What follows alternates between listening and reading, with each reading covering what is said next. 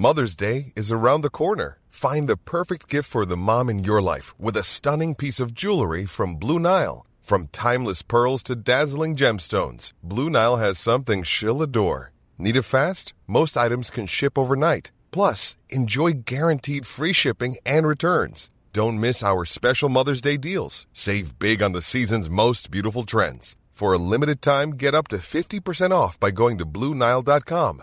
That's Bluenile.com.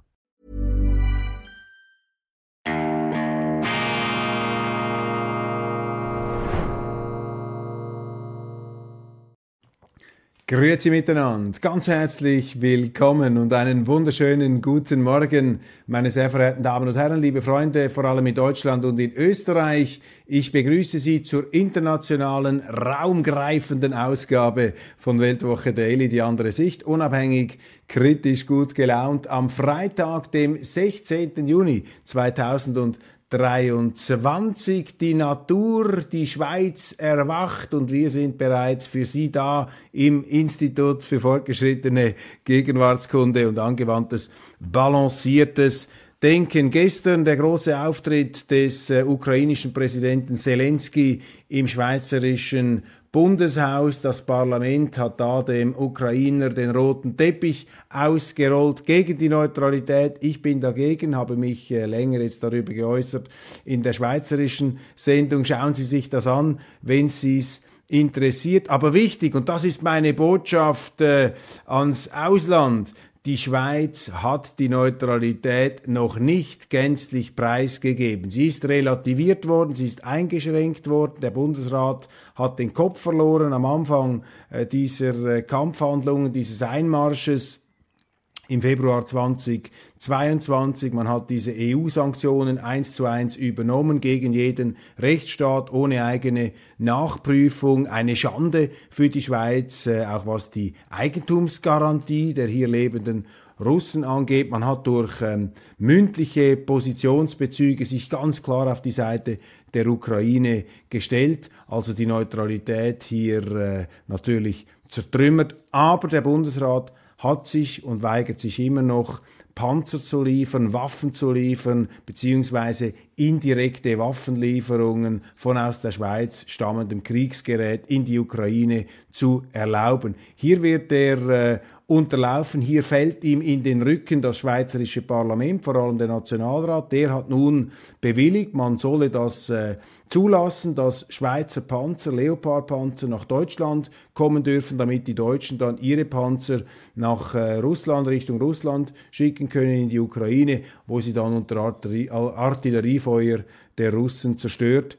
werden. Ich bin da natürlich strikt dagegen. Das verletzt den Grundsatz der Neutralität der Schweiz. Der Bundesrat ist da auch dagegen, aber eben eine Mehrheit im Parlament, äh, im Nationalrat hat gesagt, ja, jetzt wird das Ganze noch in der zweiten Kammer beraten. In den deutschen Medien ist das allerdings bereits als äh, Ende der Neutralität aufgefasst worden. Das ist den Schweizern zum Teil überhaupt nicht bewusst, dass ähm, wir eben nicht mehr als neutral wahrgenommen werden. Man bildet sich ein, vor allem da in den geschlossenen Abteilungen des Bundeshauses, äh, dass die Schweiz eben immer noch neutral sei, auch wenn sie Waffen liefere an eine Kriegspartei. Und bei Zelensky, ich habe mich ja dazu schon öfters geäußert, äh, das ist äh, eine No-Go-Area für mich, das ist ein absolutes Tabu, das da geritzt wurde, dass man einen Staatschef einer kriegsführenden Partei einlädt, um da eine Art Befehlsausgabe zu machen, die Vereinnahmung der Schweiz, die Vereinnahmung des Parlaments und dann ausgerechnet noch ein Politiker äh, eines Landes, das sprachliche Minderheiten diskriminiert. Die Ukraine, die Regierung in Kiew, sie diskriminiert sprachliche Minderheiten. Sie hat einen achtjährigen Bürgerkrieg gegen die eigenen Ukrainer, russisch russischer Zunge ähm, geführt im Donbass. Ähm, Zelensky hat Oppositionsparteien verboten, die gehen gegen die Medien vor und das Ganze wird dann bei uns verkauft als äh, das seien die Vorkämpfer des Westens und unserer Demokratie. Da hat man sich äh, die Propaganda der ukrainischen Seite und der Amerikaner distanzlos zu eigen gemacht. Aber eben wichtigste Botschaft am Anfang, noch ist die Schweiz nicht verloren. Nennenswerte äh, Kräfte kämpfen für die Neutralität und das Volk hat noch nichts dazu gesagt und wir werden sicherlich eine Volksabstimmung haben über diese Neutralitätsinitiative, die eben festzurren will und festzurren wird, was Neutralität zu bedeuten hat. Und das ist eine Frage, die Neutralität etwas sehr, sehr Wichtiges, Die Russen übrigens akzeptieren die Neutralität. Das haben sie schon gezeigt in den 50er Jahren. Sie erinnern sich vielleicht, damals war Österreich sozusagen ein russisches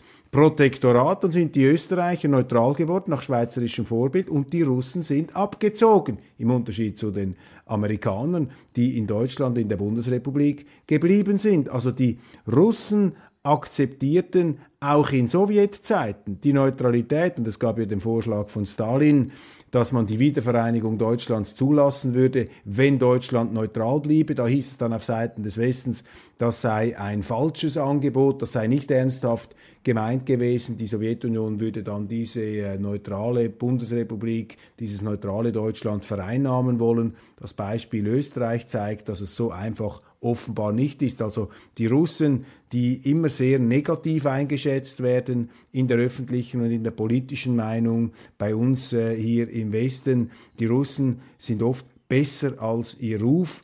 Aber die Bereitschaft, dies zur Kenntnis zu nehmen, ist leider im Moment sehr gering ausgeprägt. Die Situation in der Ukraine, die militärische Lage verschlechtert sich zu Ungunsten der Ukraine. Gleichzeitig ist der Westen äh, mit sich äh, uneins äh, und die tonangebende Macht, die Vereinigten Staaten, stehen am Rande des Nervenzusammenbruchs. Sie haben eine Art inneren Bürgerkrieg, einen früheren Präsidenten, der sich vor Gericht angeklagt sieht, einen amtierenden Präsidenten, der verstrickt zu sein scheint in übelste Korruptionsgeschichten. Sie haben diesen Woke-Wahnsinn, der hochpeitscht und die Leute radikalisiert und diese Vereinigten Staaten, die mit sich selber im Clinch sind, führen nun gleichsam auf mehreren Kriegsschauplätzen Konflikte, einerseits gegen Russland, zum anderen wird bereits gegen China ähm, angeheizt. Und das ist eine sehr instabile, beunruhigende Lage. Und umso wichtiger wäre es, umso wichtiger ist es,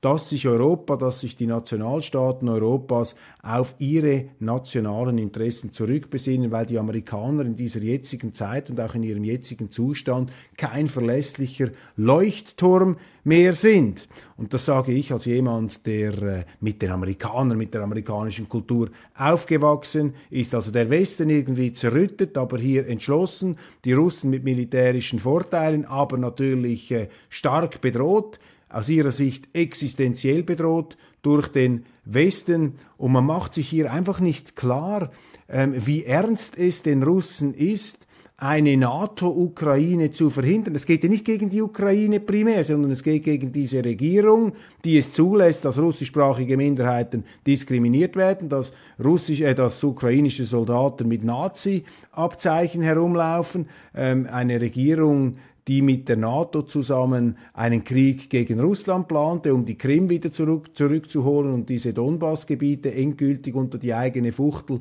zu ähm, bringen. Und den Russen geht es einfach darum, diese amerikanische NATO-Atomraketenvereinnahmung der Ukraine vor ihrer eigenen Haustüre zu verhindern. Das ist die Sicht der Russen. Ob sie die nun teilen oder nicht, das ist eine Realität. Und in der Außenpolitik, in der Politik müssen sie sich mit Realitäten auseinandersetzen. Und die Russen sehen natürlich auch, ich habe jetzt gerade einen Text gelesen, sehr interessant, eines Vordenkers der russischen Außenpolitik, Sergei Karaganov, den wir auch schon interviewt haben im äh, Pragmaticus bei Servus TV. Karaganov ist ein einflussreicher Denker, ist auch nicht das, ähm, was er schreibt, dann gleichbedeutend mit der Außenpolitik Russlands, aber sehr bedenkenswert. Und sein Aufsatz, ähm, der da in Russia in Global Affairs erschienen ist, hat mich alarmiert, weil Karaganov plädiert dafür, die Einsatzschwellen für russische Atomraketen zu senken, um dem Westen, wie er schreibt, das Gefühl des existenziellen Ernstes,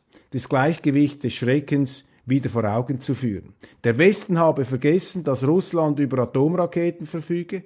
Der Westen wolle nicht zur Kenntnis nehmen, dass Russland bereit sei, diese Atomraketen zur Selbstverteidigung einzusetzen. Und Karaganov, das finde ich dann einen interessanten Gedanken, sagt, das Gleichgewicht des Schreckens ist ein Friedensinstrument. Aber wenn man aufhört, an dieses Gleichgewicht des Schreckens und an die Schrecklichkeit der Atomwaffen zu glauben, und dies äh, meint er im Westen zu sehen, ja dann verliere das Gleichgewicht des Schreckens seinen Schrecken und damit auch seine friedensstiftende Bannungskraft gewissermaßen.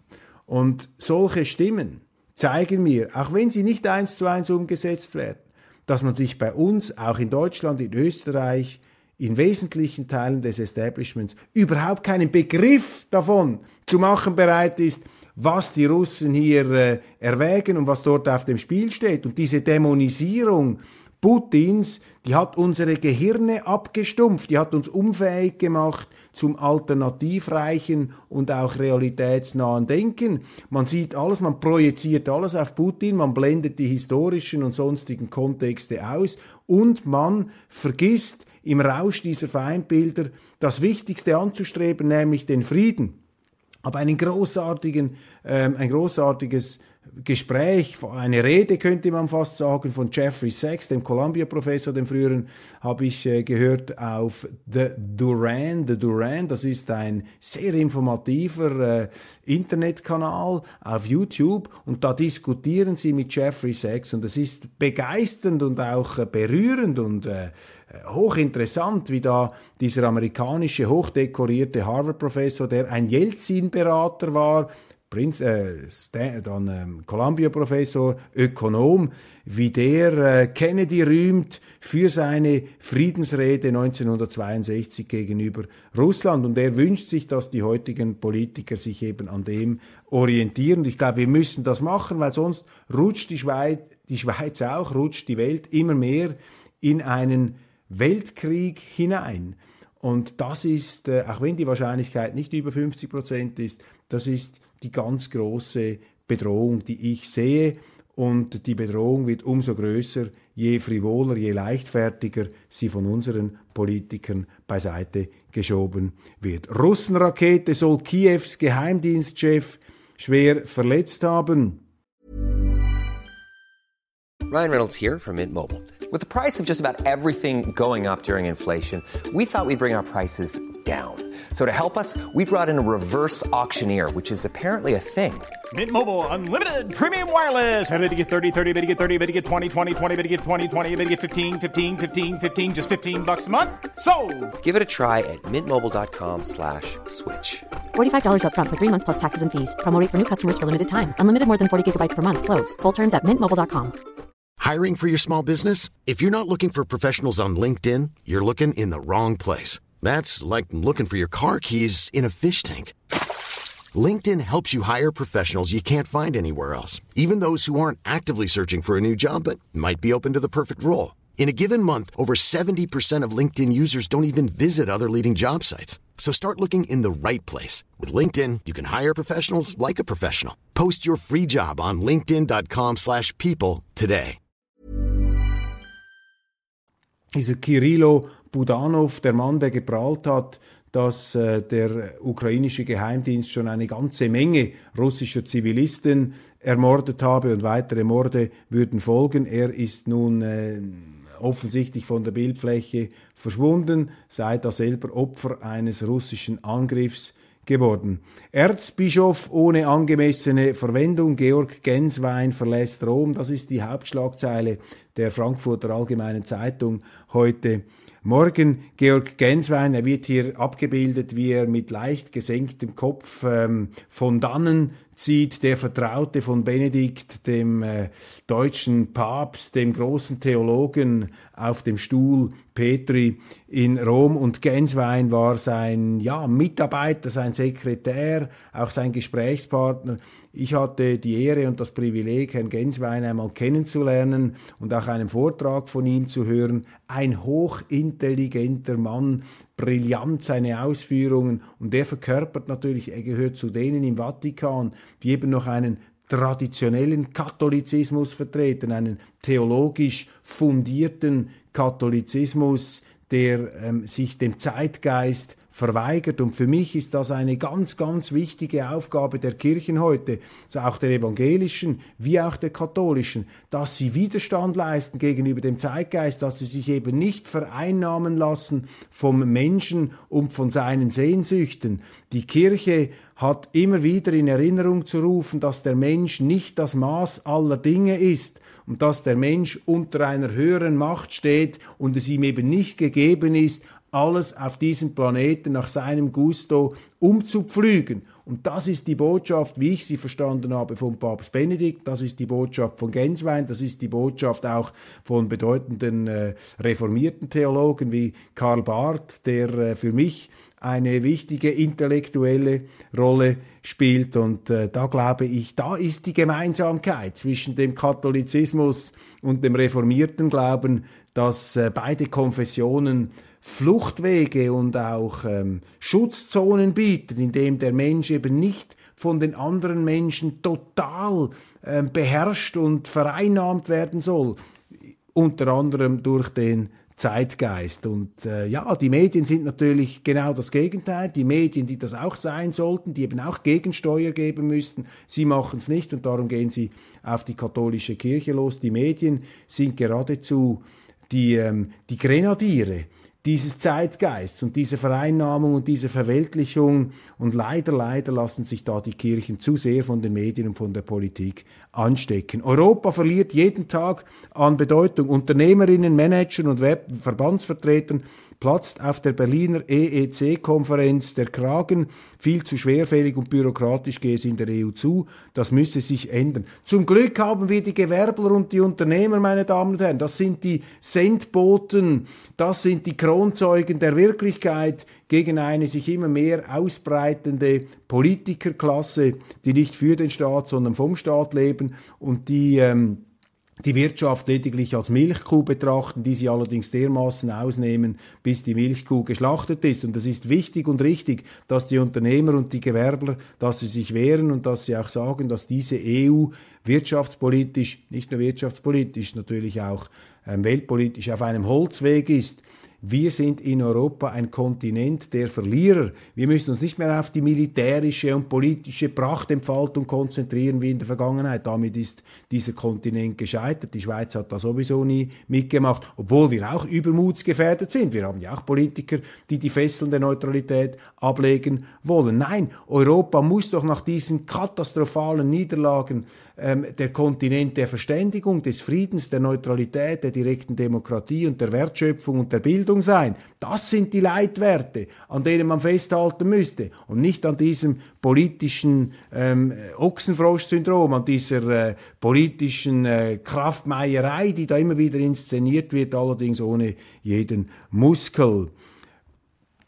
Wie gefährlich sind junge Männer, fragen deutsche Medien. Allerdings das Wichtigste wird ausgeblendet. Wie gefährlich sind junge Männer mit Migrationshintergrund? Auch da, die Zeitungen haben einfach Probleme, die Wirklichkeit zu benennen. Das Gutmenschentum, der Moralismus durchwirkt, durchseucht die Berichterstattungen. NATO verspricht der Ukraine weiter schwere Waffen. Ja, das ist der Wahnsinn. Die Russen werden das sehen und dann werden eben Stimmen wie die von Sergei Karaganov an Gewicht gewinnen, dass eben die Russen möglicherweise die Einsatzschwellen für Atomwaffen senken, um zu zeigen, dass sie nicht bereit sind, die NATO vor ihrer Haustüre zu dulden. Und wenn es nun dieser Stoltenberg tatsächlich, dieser Funktionär, darauf anlegen sollte, die Widerstandskraft der Russen zu testen, dann laufen wir in ein Debakel. Und das ist für mich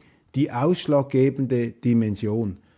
Neben der humanitären, neben der Hilfe, selbstverständlich sollen wir da helfen, müssen wir schauen, dass die Opfer dieses Krieges ähm, entsprechend äh, gepflegt werden können. Aber vor allem ist es doch unsere Aufgabe zu verhindern, dass wir hier in einen Weltkrieg hineinschlittern. Und der Ernst der Lage ist auf Seiten des Westens, auf Seiten Deutschlands, unserer Regierungen noch nicht erfasst worden. Ich glaube, dass dieses äh, Ernstfalldenken, diese Sensibilität für die Apokalypse bei den Leuten viel ausgeprägter ist, dieses Sicherheitsgefühl, das jetzt so arg erschüttert ist. während sich da die Politiker in ihren geschlossenen Abteilungen davon träumen. Kein einziger Grüner verteidigt den Asylplan, den Baerbock mitträgt. Ja, jetzt gehen die Zeitungen auf Frau Baerbock los, was das Asyl angeht. Natürlich auch die CDU und der Obmann Friedrich Merz ganz vorne dabei. Ich finde das immer einfach, finde das einfach zu billig, da immer mit den Grünen und den Linken äh, sich da ähm, abzugeben und denen ihre Linksartigkeit und ihr, ihr Grünentum vorzuwerfen. Das kann man ja schon machen, aber das sind für mich auch in ihrer ganzen Frenetik und ihrer ganzen hysterischen, überschießenden Dimension, das sind für mich auch abgelebte Dinge. Ich meine, man muss sich doch gerade auf der bürgerlichen Seite viel selbstkritischer mit sich selber auseinandersetzen. Dass die Grünen grün sind und die Linken links, das wissen wir. Und dass sie im asylpolitischen Bereich das Gegenteil von dem wollen, was man vernünftigerweise wollen sollte, ist auch bekannt. Aber ich sehe eben viel zu viel Grünes und Linkes in den bürgerlichen Parteien und viel zu wenig Selbstkritik ähm, auf Seiten eben dieser bürgerlichen Kräfte und dieses Baerbock-Bashing. Es mag ja berechtigt sein, durchaus mit den Beispielen, aber dieses Baerbock-Bashing ist doch auch ein Ablenkungsmanöver der klassischen äh, Establishment-Bürgerlichen, die diese Politik ja selber mitgemacht haben. In jedem dieser CDUler und FDPler steckt doch eine kleine Baerbock. Wo waren denn diese Leute in den letzten acht, in den letzten neun Jahren? Hat man irgendetwas von denen gehört? Jetzt kommen sie wohlfeil zu spät und prügeln auf diese Grüne ein. Die Grüne ist ja ein Gutmensch, aber das wussten wir ja schon vorher, bevor sie gewählt worden ist. Robert Habeck, auch er, äh, der äh, Superstar der Grünen, jetzt im äh, zerschellt er an der Wirklichkeit. Ähm, das ist heilsam, das ist gut und richtig und interessant für alle die, die eben nicht auf diese grüne Planwirtschaft ohne Plan zusteuern wollen. Aber auch hier für mich in der deutschen Medienlandschaft, vor allem in den bürgerlichen Medien, zu viel Aufmerksamkeit auf diesen ähm, Grünen und viel zu wenig kritische Auseinandersetzung mit dem Bürgerlichen. Da steht man natürlich wie das Kaninchen vor der Schlange, vor der aufstrebenden AfD, die mittlerweile in den Umfragen höher ist als die SPD.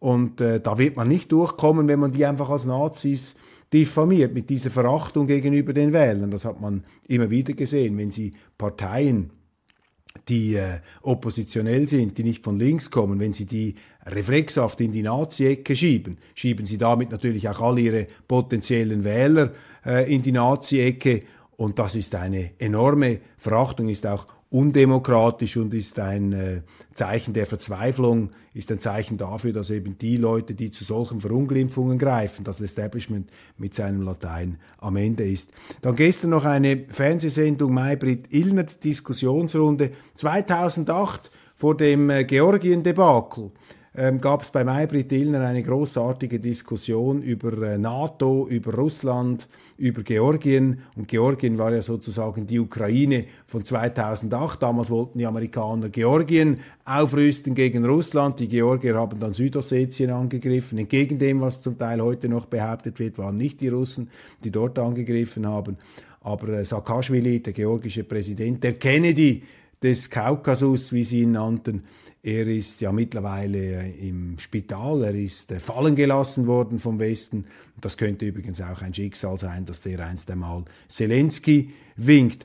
Aber diese Sendung damals 2008 mit äh, Igor Maximitschew, mit äh, Peter Scholl-Latour, äh, mit äh, Saakashvili, der zugeschaltet wurde, eine großartige Diskussionssendung, vielfältig, kontrovers, spannend. Und wenn Sie heute die Russland-Sendungen, die Talkshows anschauen, dann ist das das reinste Senkblei der Gleichförmigkeit. Und da bei Illner auch wieder gestern alle ungefähr der gleichen Auffassung, selbstverständlich die ukrainische Offensive, man kommt damit mit skurrilen Jubelmeldungen. Dabei läuft es den Ukrainern ganz schlecht jetzt äh, in diesem äh, Kriegsgeschehen. Und ähm, wenigstens eine Aussage habe ich irgendwo gehört, ja, glaube ich, von Wolfgang Ischinger, dass man Putin doch nicht unterschätzen ähm, dürfe.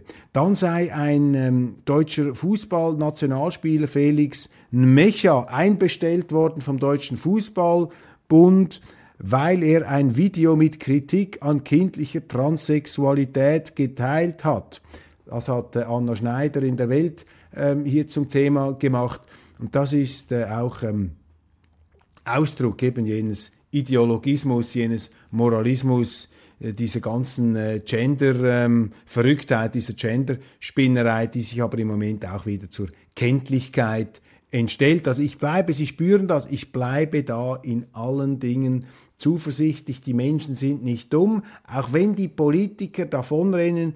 Ich glaube nicht, dass es die Deutschen, die Europäer, die Amerikaner zulassen werden. Aber das ist auch ein bisschen Wunschdenken, dass wir in so eine Kriegskonfrontation, in ein tatsächliches Weltkriegsszenario hineingeritten werden. Aber wir müssen uns dieser Möglichkeit auch immer bewusst bleiben. Die Plattenfirma Universal setzt Zusammenarbeit mit Rammstein aus. Ja, die äh, Gerichtshöfe der Moral kennen keine Gerichtsordnung und man ist dann sehr schnell dabei, wenn irgendwelche Vorwürfe erhoben werden. Plötzlich sieht sich dann der Angeprangerte isoliert. Das Ganze verstärkt dann diese Vorverurteilungsstimmung. Darum ist es eben wichtig, dass man diese Volksgerichtshöfe der Moral, dass man denen ähm, sehr äh, kritisch gegenübersteht und die Gerichtshöfe des Rechts in den Vordergrund stellt. Ford feiert das Ende des Verbrenners. Ja, da würden wir ja mitfeiern, allein es ist zu viel politischer Zwang drin bei dieser äh, Umgestaltung, bei dieser Verschrottung von wesentlichen Teilen der internationalen Automobilindustrie. Ich glaube, da werden wir auch eine Zeitenwende erleben, dass die Chinesen die Deutschen ablösen werden als Nummer eins Automobilhersteller Nation. Äh, sehr traurig, weil äh, die deutsche Autoindustrie, jetzt gut Ford ist ein amerikanisches Auto, aber hier symbolhaft, ähm, das ist eine Industrie, die nach der Fuchtel der Politik tanzt und viel zu wenig unternehmerisch eigenständig geführt wird. Das ist mein Eindruck dieser Situation. Meine Damen und Herren, wir sind am Ende der heutigen Sendung angekommen, das internationale Programm. Ich darf mich von Ihnen verabschieden. Vielen herzlichen Dank. Abonnieren Sie diesen YouTube-Kanal, gehen Sie auf unsere Online-App mit der Weltwoche, schauen Sie ins neue Printblatt hinein. Ich glaube, wir dürfen wirklich sagen, diese Vielfalt, ähm, diese dialektische äh, Diskussionsfreude. Wir nehmen uns die Freiheit, die Dinge auch immer wieder anders zu betrachten. Ich glaube, das finden Sie nirgends, aber überzeugen Sie sich selbst. Ganz herzlichen Dank für die Aufmerksamkeit. Ich freue mich, wenn wir uns spätestens am Montag wiedersehen. Unabhängig, kritisch, gut gelaunt.